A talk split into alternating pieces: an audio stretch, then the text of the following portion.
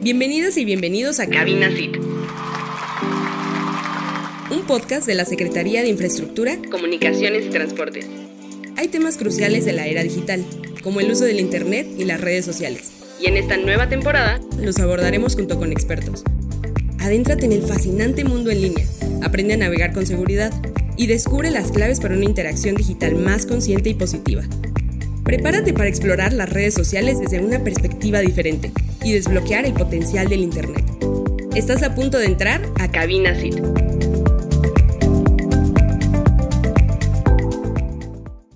Hola, soy Gabo. Buenos días, buenas tardes, buenas noches, depende a qué hora nos escuchen. Bienvenidas y bienvenidos a un nuevo capítulo de este podcast, Cabina SIC. Eh, en esta ocasión nos acompaña el subsecretario de Comunicaciones y Transportes, el arquitecto eh, Rogelio Jiménez Pons. Bienvenido. Gracias, Gabo, muy amable. Gracias por la invitación. Estoy atento a tus preguntas. Al contrario, gracias por aceptar y por acompañarnos. Eh, bueno, eh, esta temporada hemos abordado temas como lo es la inteligencia artificial, aldeas inteligentes, TICs en la educación y, y ciberseguridad. Pero nos gustaría que, que en esta ocasión eh, nos compartiera la visión de la Secretaría en temas de telecomunicaciones, los avances que ha tenido esta administración para los programas de cobertura social, de de llevar la conectividad a las zonas donde no se tenía contemplada antes. Sí, mira, eh, hoy en particular, hoy se festeja el Día del Telegrafista. En un evento en la mañana ahí en Telecom, actualmente este, el Banco del Bienestar. Y platicabas porque fue muy interesante. Estaba un, todavía un telegrafista que empezó a utilizar la clave Morse. La clave Morse es una acción de, de museo porque me hubiese encantado llevar a mis nietos para que oyeran lo que era la clave de Morse. Muy interesante. Y eso se utilizó más por más de 150 años. Un sistema de telecomunicaciones importantísimo. Yo les decía a los telegrafistas que ellos son como los de estirpe de, que generó los primeros sistemas de comunicación. Ahora, ¿qué está pasando en la actualidad? Yo lo veo con la gente joven y sobre todo con mis nietos. Ya mucha gente da por un hecho esta, esta civilización, este modelo de civilización que tenemos actualmente hiperconectado. Constantemente hay innovaciones, cada año sale un nuevo modelo de teléfono inteligente, cada año tenemos una innovación. La inteligencia este, artificial está entrando a niveles sorprendentes, inclusive ha, generado hasta gente que está espantada, el potencial que pueda haber, que si acaba de pasar una serie de, eventos de falsificación de imágenes y de videos, en fin. yo, puedo, salir ahorita con, si me quitan 5 kilos ahorita de imagen por inteligencia artificial, se los agradezco también. Entonces, eh, hay todo un fenómeno ya muy inherente al modelo de civilización. Yo nací en la década de los 50, en 1950 a mí me consta el cambio importantísimo que ha tenido todo esto y sobre todo los precursores y los que advirtieron esos cambios, como Marshall McLuhan, este, una serie de prospectólogos franceses, ingleses, americanos, de cómo venía el cambio de esta nueva, la tercera ola de Alvin Toffler, toda esa serie de teorías que hoy la estamos viviendo.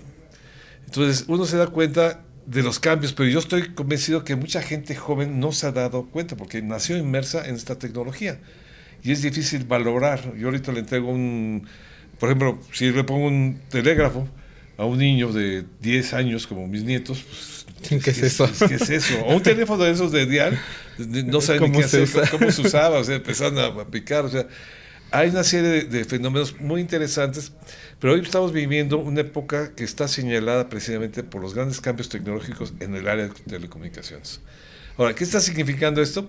Pues mucha gente está cambiando su forma radical de vida. Y aldeas inteligentes es un buen ejemplo. Aldeas inteligentes de repente traes a conectarse a, a, vía internet a comunidades que están aisladas y se dan cuenta de todo lo que es el mundo, el contacto, que se pueden comunicar con sus parientes fuera del país o, en, o en otras partes de la República, el que puedan inclusive identificar aspectos climatológicos si se dedican a la pesca, buscar condiciones de mercado, en fin, hay muchas cosas importantes una cosa que también se señalaba hoy, que es uno de los cambios que tuvo, por ejemplo, el hecho que de telégrafos pasemos un sistema de democratización del acceso al manejo del dinero, es bien importante. Inclusive estaba la directora de, la Asociación de Género indicado que uno de los factores más importantes que hay en este tipo de cosas es la, cuestión desde el punto de vista de género, el acceso a las mujeres a la independencia económica, ¿no? a través de una tarjeta, a través de una serie de sistemas. Entonces, todo esto está afectando seriamente nuestros modelos de vida. Yo creo que el buen uso que le podemos dar depende obviamente de muchos factores. Como toda tecnología tiene riesgos, pero yo creo que en este caso toda la humanidad está ganando. La conciencia global en una época de emergencia con el calentamiento global, ya vemos la sequía que estamos teniendo, eh, son procesos reiterativos, que si el canal de Panamá se va a quedar sin agua, en fin, una serie de cosas. Es gracias a la tecnología donde se presentan los horizontes de solución para todo este tipo de cosas. Y yo creo que en la medida que necesitamos adentrar a la población en estos problemas. Pero sí hay una cosa fundamental. México requiere mayor capacitación, que los jóvenes se preparen mejor Hace poco un mexicano que trabaja, amigo de la familia, que trabaja en Google, Nueva York, me decía que hizo una, hizo una revisión hace ocho años de una especie de eh, investigación de mercado de cómo estaba la, cuestión técnica. Acudió a la UNAM, acudió al ITAM, al TEC, y se dio cuenta de que estábamos sumamente retrasados, que prácticamente los perfiles que habían exigido, nadie había cubierto eso. Eso hace ocho años, no sé cómo esté ahora. Pero es innegable que México requiere meterle mucho en capacitación, en tecnología, cambiar los programas de estudio. Creo que la CEPS y sobre todo aquí este Luciano Concheiro, que es el subsecretario de Educación Superior, ya entendió muy bien este fenómeno y está actuando en consecuencia, porque sí necesitamos hacer cambios sustanciales en nuestra forma de ver las cosas, no ser tan pasivos en términos de la tecnología, participar en la generación de tecnología, exigir la transferencia tecnológica, que es una cosa muy importante. Y ahora que viene el, famoso nearshoring, que todo el mundo habla de él, pues el nearshoring es una, es una, oportunidad siempre y cuando venga acompañado de muchos factores, entre ellos la transferencia tecnológica. Si nosotros no podemos ser pasivos ante este escenario, aparentemente puede ser de instalación de nuevas empresas eh, cercanas a ciertos mercados, si no hacemos que nuestros técnicos, nuestros jóvenes estén capacitados y tengan una participación más eh, comprometida y profunda sobre este tipo de cambios tecnológicos.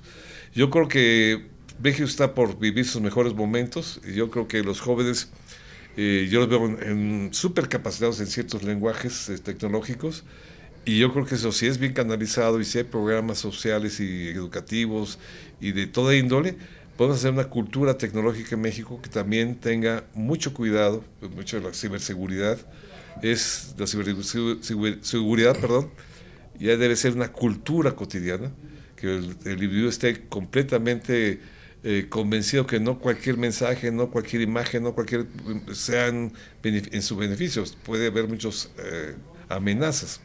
Entonces, hay muchas cosas que diariamente, pues daba cosa de ver cuántas veces uno, y sobre todo yo lo veo con el trabajo, ¿no? A mí me dicen, ¿a qué hora se empieza a trabajar? Pues yo creo que desde que empiezo a recibir los primeros correos y mensajes, pues, a las 5 de la mañana estoy con ¿qué es esto?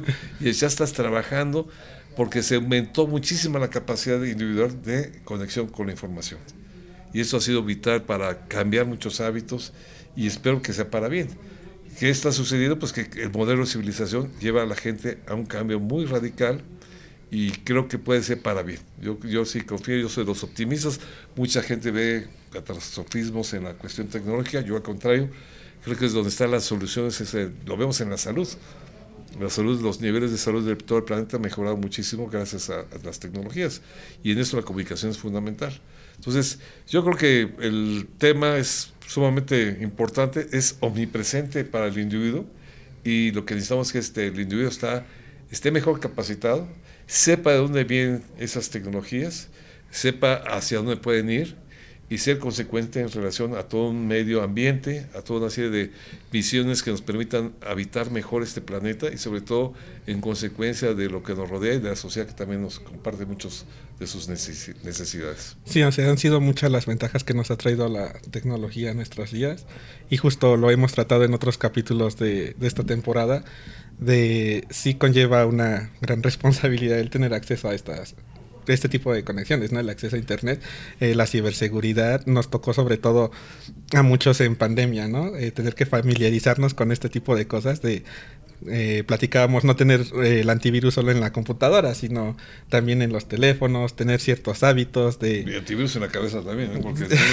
se, engancha uno y de veras uno se mete. Ahorita con el metaverso, el metaverso es una cosa terrible, o sea, mucha gente Y se ha hablado entre, entre cotorreo y ciencia ficción de que mucha gente pueda estar viviendo mejor, su mejor desarrollo, una persona con ciertos complejos que no esté en buena comunicación con su ambiente, se mete al metaverso y se desaparece y por sentirse bien ahí ya no sale.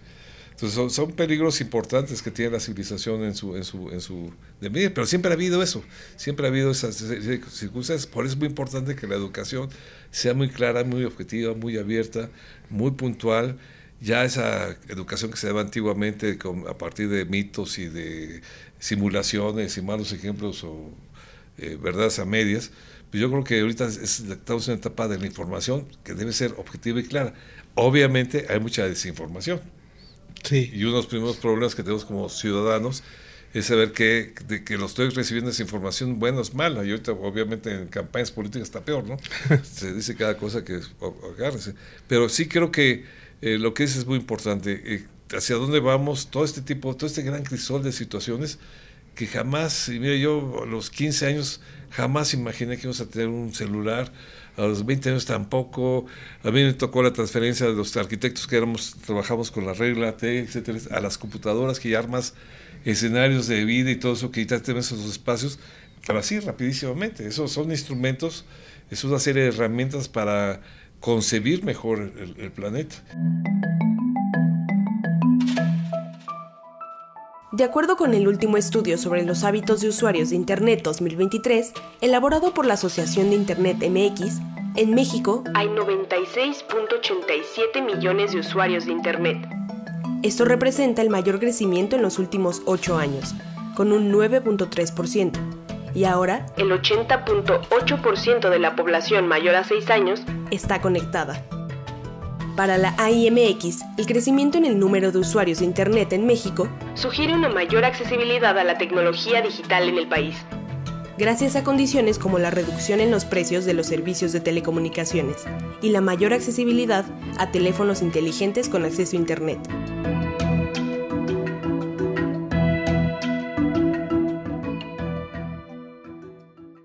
Obviamente, como dices, la responsabilidad que tenemos que tener. O sea, eso nos obliga a hacer mejores cosas, no peores. O sea, no tenemos excusa para hacer cosas peores. Sí, exacto. Y justo hablar de la adaptación, ¿no? De eh, esto ha crecido a un ritmo muy acelerado. Eh, recuerdo igual eh, la secundaria preparatoria, como cómo eran los teléfonos que teníamos en esa época y cómo se han adaptado a, a, nuestros días, ¿no? Entonces uno se pone a pensar cómo serán a lo mejor en 10, 20 años y, justo, o sea, como la tecnología nos va a dar pie a muchísimas cosas más, pero a lo mejor eh, teniendo una regulación, pero como menciona, sobre todo eh, que la educación sea la base de todo esto, ¿no? Que sea como la capacitación que podemos tener para poder darle un buen uso a, a lo que nos están ofreciendo con la tecnología. Y como bien dices, el buen uso también depende de valores. O sea, hay muchos valores de la sociedad mexicana que deben mantenerse, deben vigorizarse, ¿no? La familia, todo eso, son valores fundamentales que te pueden orientar y, y defender de muchos cambios, porque eh, cuando te mueven el piso existencialmente, como puede ser una, tecnología, como el metaverso, por cierto, tienes que tener también ciertos valores internos que te fortalezcan y puedas enfrentar esos cambios con mejores, mejores condiciones. Y los jóvenes siempre se enfrentan a etapas de la vida pues, con ciertos cuestionamientos. Este, es, es lo, normal y todo hemos pasado por eso. Pero en la tecnología hay una gran diversidad de cosas. Te metes al internet y te puedes perder en 20 mil mundos y 20 mil este, cosas que evidentemente te pueden o distraer o darte bueno o perderte. O sea, son los, esa es una cosa también que hay que tener mucho cuidado. Por eso la, educación es, es, vital en este tipo de, aspectos. Sí, de muchas veces que, estamos, estamos expuestos a ciertos contenidos o nos metemos tanto en esas cosas que vemos que a lo mejor no percibimos eh, a veces lo que es real, lo que no. Y nos pasa mucho también con la información, ¿no? Eh, platicábamos del típico, lo vi en Facebook y ya por eso creo que es real. Entonces creo que ahí va también mucho de la mano el tema de, la educación. Justo en, temas como la pandemia se prestó mucho a consultar la información, ¿no? De las fuentes, de qué tan buenas eran, de qué sitios eran, porque pasó eh, mucho el tema de la desinformación. Teníamos todo tan a la mano al instante de qué estaba pasando alrededor del mundo, pero también muchos se, se agandallaron con eso y empezaron a soltar noticias falsas a, diestra y siniestra. Diario, de la cantidad de noticias falsas y los Hawks, que eran muy famosos, ¿no? Los de fenómenos y una serie que, que se sacó la luna, que si se movió el Marte, entonces, y todo Y había gente, yo me acuerdo, compañeros míos que pues no somos nada jóvenes, este, de repente me hablan, oye, ¿supiste que hubo un movimiento de un eje de la José, ¿qué, te pasa? O sea, o sea y, y, sí es muy peligroso eso, porque el, la sobrecarga de información sin tener bases es por ese donde tú lo que marcas muy bien la educación. Si no tienes bases, no sabes ubicar las cosas en su contexto. Entonces es un ir y venir. Yo creo que eh, lo, lo, padre de todo eso es que tienes una capacidad actualmente también de investigación impresionante. O sea, si sabes bien reconocer fuentes eh, dignas de ser consultadas y todo, pues puedes ir, ir armándote tu propia noción real del planeta, de la historia y de muchas cosas, pues para que ir, ir generando criterios, ¿no? Y es un problema finalmente de que los jóvenes deben ir en la búsqueda de criterios sólidos a partir de cuestiones muy objetivas. Y ahí sí, yo creo que el Estado, por ejemplo, el Estado tiene que cuidar mucho, no puede, eh, muchas veces tendemos a que el Estado sea un Estado riguroso, prohibidor de cosas, no. Eh, todo tiene que ser libre, todo tiene que ser siempre cuando el Estado está obligado a señalar, no prohibir nada, señalar posibles eh, y potenciales peligros. Pero sí tenemos que tener también capacitación dentro del mismo estado de investigación. Hay que meterle mucho dinero a la investigación. En México es una de las actividades que más desdeñadas, como dependemos tecnológicamente de otros países, sobre todo el vecino del norte, y no sea tradicionalmente no se le ha metido tanto dinero como debiésemos a la cuestión de investigación. Y la investigación no necesitas llegar al instituto universitario, la investigación se hace, y sobre todo ahorita porque hay recursos a través de, la, acceso a Internet, la investigación tiene que enseñarse desde la primaria. Los niños tienen que investigar, tienen que investigar por qué las hormigas actúan de tal forma, las abejas o el cielo, lo que ustedes quieran. Pero ya la investigación tiene que ser parte de la, de la cultura de la curiosidad humana que debe eh, buscar el la verdad detrás de las cosas. Y eso es inculcarlo. Y, es, y si tú inculcas con metodologías, porque hay muchas metodologías, hay muchas formas de ver las cosas, yo creo que vas abriendo. El chiste es que, como dicen, para que la inteligencia funcione debe ser como un paracaídas, tiene que estar abierta. Y eso es, desde, es una forma de educación para los niños, que tengan, la mente abierta de ver todo esto. Y la Internet, pues que conlleva también muchos peligros, porque el Internet lleva una información a veces terrible, pues que los niños sepan y uno puede ir induciendo a que el niño vaya viendo qué es lo que le conviene ver, qué es lo donde se le puede generar mayores condiciones de aprendizaje. Y yo creo que los niños ahorita tienen una velocidad impresionante. Yo lo veo con mis nietos, que son de veras asombrosos, la velocidad de pensamiento. Sí, de que ven un dispositivo y ya saben cómo utilizarlo. No, la primera. No saben ni prenderlo, ellos ya están así metiendo goles y cosas así terribles, sí. Sí, bueno, y todo, bueno, como mencionábamos, el aprovechamiento de, los recursos que se nos están dando eh, en aldeas inteligentes es un claro ejemplo, ¿no? El que vemos, de que no solo se está llevando la conectividad a, zonas marginadas, sino que se les está apoyando a aprovecharlo, a potencializar eh, las actividades que se llevan en, estas áreas. Sí, sobre todo sus economías, ¿no? La gente con medios, en la medida que tenga, adquiera medios, no riquezas, sino medios para desarrollarse y realizarse, pues es eh, la medida que eh, los medios de comunicación le están ayudando sustancialmente a estas comunidades. Eh, lo que me han platicado este, los encargados del proyecto es que son cambios también muy trascendentes. En estos días vino una misión de Alemania para evaluar precisamente las áreas inteligentes en, en la zona de Yucatán y yo creo que, al menos yo espero asombrarnos todos conjuntamente del avance de estas comunidades.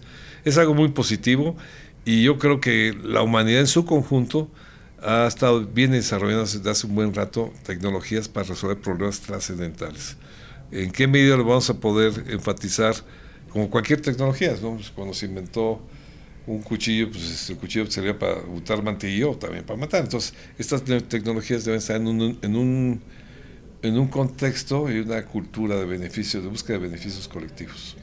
Sí, lo veíamos, bueno, también eh, revisando un poco los resultados de la encuesta en Duty del INEGI, que el número de personas que tienen acceso ya a la conectividad en estos días, pues sí se ha incrementado considerablemente. Y quisiéramos también que nos platicara un poco de cómo la Secretaría, en especial la Subsecretaría de Comunicaciones y Transportes, ha apoyado a, a que esto crezca, ¿no? Y también este pues qué responsabilidades y, o qué retos conllevaría este crecimiento de un número mayor de usuarios conectados o con acceso a Internet. Yo creo que es el gobierno en su totalidad, porque el presidente marcó una serie de, definiciones muy importantes. Primero, atacar lo que eran centros de población, la unidad de interconexión, la conectividad a personas, mayor número de personas, mayor número de comunidades, de pequeños poblados, ciudades, etcétera. Hoy estamos pasando una época importante de pasar del concepto de, que ya es una unidad muy que va bien, el programa que se han hecho cosas con CFE, con Internet para Todos, que depende directamente de presidencia, y con este, empresas Promtel, que ya pasó todo de lo que es sus temas en parte a CFE. La Secretaría está fomentando, y yo creo que todo esto estamos buscando un nuevo camino que nos lleve a ir abriendo nuevos, eh, por ejemplo, una nueva meta ya no es tanto poblaciones, sino debe ser territorios. ¿A qué me refiero? Eh, una carretera, miren, hoy en México tenemos un gravísimo problema de, choferes en camiones de carga. Eh, hay un déficit de cerca de 50 mil choferes, que es un número muy considerable. En Estados Unidos está todavía mayor el número. Y esta vecindad nos lleva a un problema porque cuando yo he capacitado a un buen chofer aquí, inmediatamente se lo están llevando allá, que para allá gane el doble. Pues, así es la cosa. Pero, ¿qué va a pasar en breve? Pues en breve ya están los camiones autómatas. Nosotros tenemos una meta de tratar de establecer que los territorios que deben ser, eh, literales, con las, entre comillas, iluminados, a meter ductos y fibra óptica para que balicemos electrónicamente ciertas carreteras, ciertos ejes fundamentales, ¿para qué? Para dar cabida al intercambio con camiones autómatas, camiones que ya no traen chofer, que ya son en realidad en algunas partes del mundo, y eso va a ser una realidad de intercambio. ¿Por qué? Porque tenemos un déficit real. Y esos son los lugares donde es obvio que los robots van a tomar control. ¿Por qué? Porque es una actividad muy pesada para el hombre. Bien, muchas cosas en sentido de seguridad. Por eso es muy importante ya pensar que los territorios deben ser también metas específicas. Por ejemplo, una reserva de la biosfera, que debe estar perfectamente monitoreada. Podemos estar dirigiendo satélites, dirigiendo lo que hacen, que ha venido haciéndose de muchos biólogos, de encollar a, jaguares, a jabalís, a pecaris, en fin, o sea, empezar a, a meter a todo bajo un, sistema de observancia en tiempo real para entender qué está pasando. Y entonces ya estamos hablando de una meta territorial que obviamente se va a cubrir en muchos años, no, no es para mañana ni mucho más, pues décadas nos va a llevar. Pero ya estamos pensando que ya es el territorio en su conjunto que debe estar de alguna forma iluminado, entre comillas, que para qué, para poder saber qué está pasando. Y ahorita que el problema fundamental lo estamos viviendo en la ciudad, la sequía terrible, hay zonas que no tienen agua, pues ya no es un tema secundario, este es un tema esencial. Entonces, ¿por qué? Porque necesitamos entender bien qué está pasando con el clima, que está, cómo remediamos los aspectos de las sequías, cómo limitamos los desperdicios en agua, en fin, muchas cosas donde estas tecnologías van a estar al servicio de, de la sociedad. Y yo creo que por ahí debe venir el camino. El Índice Mundial de Innovación reconoció a México como el tercer país con mayor innovación en Latinoamérica durante 2023 y mantuvo el lugar 58 a nivel mundial por segundo año consecutivo. De acuerdo con el Índice Mundial de Innovación, las principales fortalezas de México se centran en cuatro rubros. Infraestructura, sofisticación de mercado, instituciones y capital humano e investigación. Al interior de infraestructura destaca el mayor acceso y uso de las TICs, mayor participación electrónica y servicios en línea por parte del gobierno mexicano, así como el desempeño logístico y ambiental.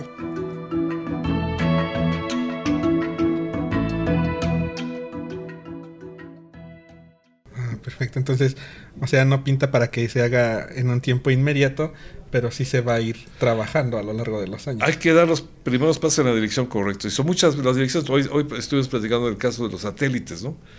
México tiene un número limitado de satélites, hoy están funcionando dos, pero ¿cuántos más necesitamos? Y es una pregunta que hicimos ahorita en Telsat, con los técnicos, que gente muy capacitada, que tiene muchos conocimientos. Hicimos la pregunta, bueno, para ustedes, ¿cuántos satélites debe tener un país del tamaño de México de la población de México y el nivel económico de México. Son esos tres variables que nos pueden decir por dónde debemos estar, bajo qué modelo de interconexión y sobre todo generar. Mira, fue muy, muy estimulante lo que sucedió, pues es que ustedes se habrán, este, se habrán enterado del proyecto Colmena. que fue es, que es unos nanosatélites, bueno, no son nanosatélites, es, este, el proyecto Colmena era una nave que ya tuve la suerte de, ir a con, con, este, con Salvador Landeros, el director de la Agencia Espacial Mexicana, tuve la suerte fuimos a, a Cabo Cañaveral. Estaba saliendo una cápsula hacia la Luna.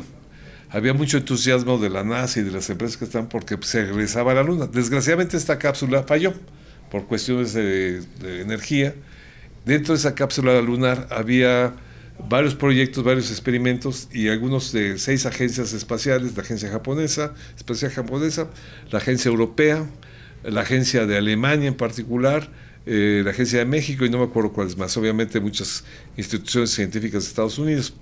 El caso mexicano, que era una, una parte de la, de la UNAM, que hizo un extraordinario trabajo, se llama Colmena. ¿En qué consiste?